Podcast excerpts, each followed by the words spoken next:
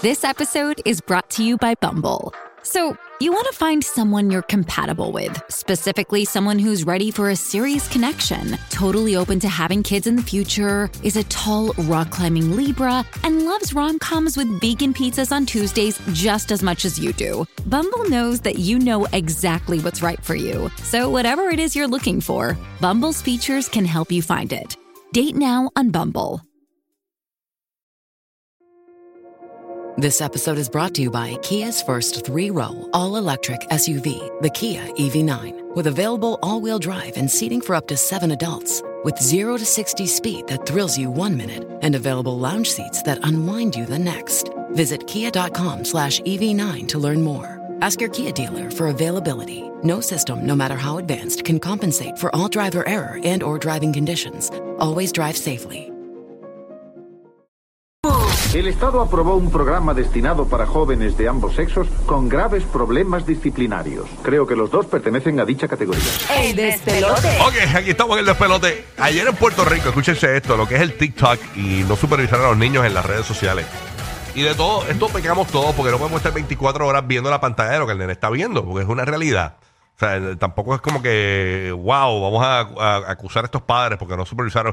Porque realmente todos nuestros niños tienen tabletas y todo eso. Y es bien imposible que, pararse al lado y supervisar cada cosa. Aunque uno le tenga la, la mayor restricción a los iPads, a los celulares, es bien complicado, Buru, de verdad, estar Es supervisando. bien, bien difícil, bien difícil. Yo lo que hago es que le tengo a mi hijo que, eh, conectado con, con mi, con Mm. lo mío, con mi Apple ID y todo. Entonces todo lo que él eh, descarga, yo, yo lo puedo ver. Exacto. Pero es complicado como quiera, porque como bien tú dices, uno no está ahí 24. Mira, pues el reto de TikTok, señores, llevó a un niño de 6 años en Puerto Rico a escapar de su hogar. Dice que la fiscalía determinó que no existían los elementos de delito para radicarle cargos a sus padres. Y parte de lo que dice la noticia eh, es lo siguiente. Pónmelo ahí en pantalla. El primer eh, eh, esto dice que las autoridades concluyeron que se trató de un reto de la plataforma TikTok, lo que llevó a un niño de 6 años a huir de su hogar esta madrugada. Eso fue ayer en la madrugada y pedir ayuda a desconocidos buscando albergue para él y su mascota bajo alegaciones de que era víctima de maltrato en su hogar.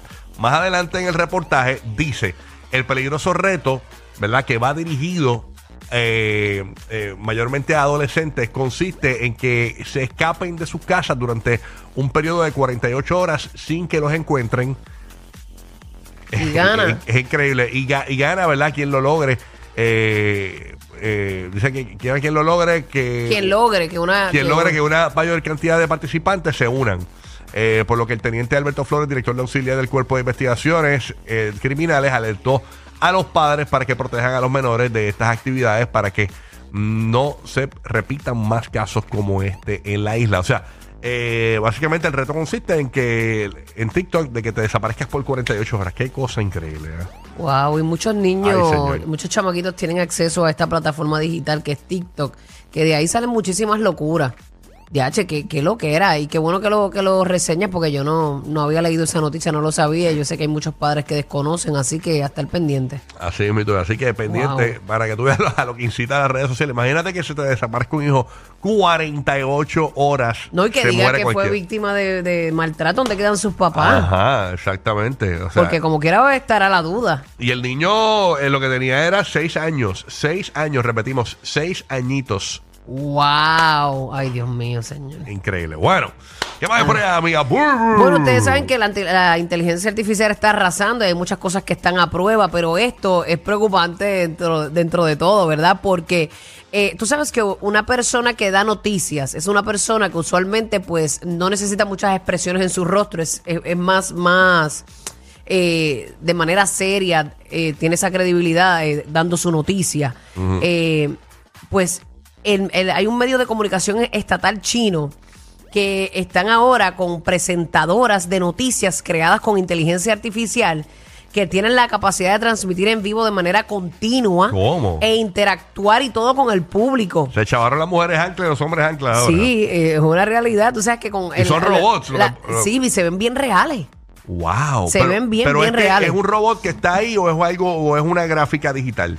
Caramba, eso no lo sé. ¿Verdad? Porque pero pues, se a- ve me, bien me parece real. más una gráfica digital de una Como un holograma, tú como un- dices. ajá, me parece, me parece una de estas gráficas que utilizan en no, no, no, porque, porque estaba, estaba viendo ayer casualmente en TikTok eh, que los chinos están creando este eh, humanos.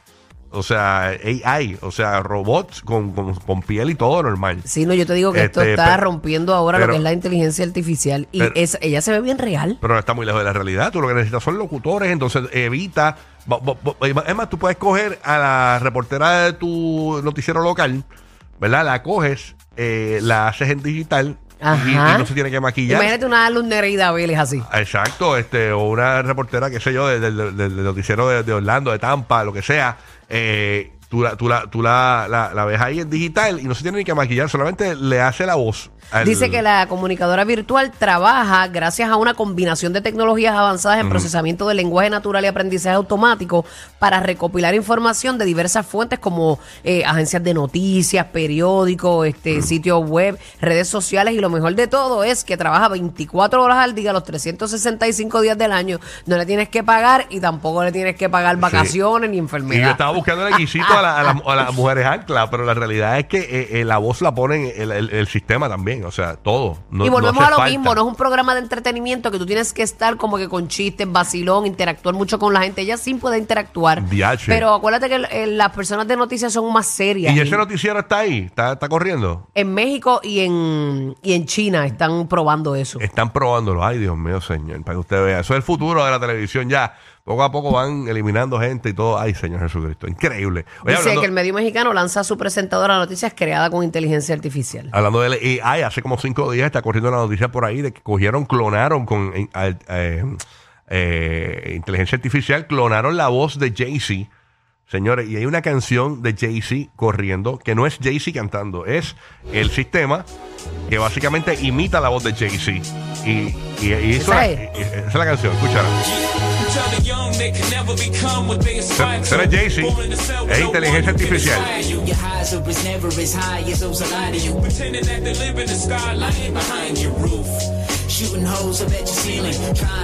O sea, el, el sistema Wow. eh, puede imitar a un artista y hacer una canción nueva. DH, con otra letra y todo. Sí, ahí está. ¿Quién te dice a ti que ese no es él? Señores, eso es AI, no es Jay-Z. Es imitando la voz de Jay-Z.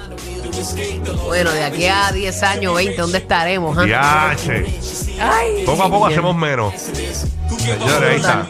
Así que no se queje si tiene trabajo. Ay, señor. Dele gracias a Dios. Increíble. Roque José, que te queda por allá? Cuéntanos. Aquí estamos. Mira, volviendo un segundito a la noticia que acabas de dar sobre el niño este de 6 años, que pues el asunto de TikTok. Ayer dimos varias veces ese titular, pero en el momento que estábamos dando el titular aún no se había mencionado el asunto del TikTok. Eso surgió después de las investigaciones que se hicieron. Así que eh, para que sepan, lo que a mí me molesta es que en los medios de noticias eh, que tú ves en, la- en las páginas, eh, la gente comenta sin todavía tener todos los datos. Y eso, la gente, olvídate, pusieron como, olvídate, insultaron a los padres.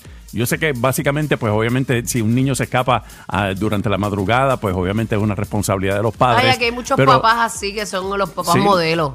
Sí, sí, pero la, la cosa es que todavía no se había mencionado lo del TikTok. E incluso, para que sepan, él, eh, este narró que había planificado la fuga con su hermano de nueve años Mira, y en vaya. la última hora se arrepintió. O sea, que iba a ser en, en- en pareja eh, este escape de TikTok. Ay, esos padres se iban a morir. Ay, señor. Sí, Mira, y pero tenemos que básicamente leer, la, señores, la gente estaba la gente estaba comentando sin todavía tener todos los- todos los detalles. Ese- Sí, ese así son, punto. así son. Sí. Ahí estamos. Bueno. Entonces, ¿Qué más hay mi, noticia, mi noticia rapidita es que tal día como hoy, eh, hace 24 años, en 1999, unos inventores se fueron a la oficina de patente para patentizar su producto. Ustedes no tienen idea de qué producto se trata. Estamos hablando de una cosa que parece un lighter, pero que muchas personas que trabajan en computadoras e incluso nosotros en medios de comunicación casi siempre tenemos uno encima que se llama lo que se llama el USB Flash Drive, que saca de apuros y esto gracias a la capacidad que tienen, porque a veces es de cierta capacidad. Esos son los, los, los pendrive, los pendrive. los pendrive. Vi- Viste que tienen muchos nombres. Sí. Flash, hoy se que fue. el pendrive.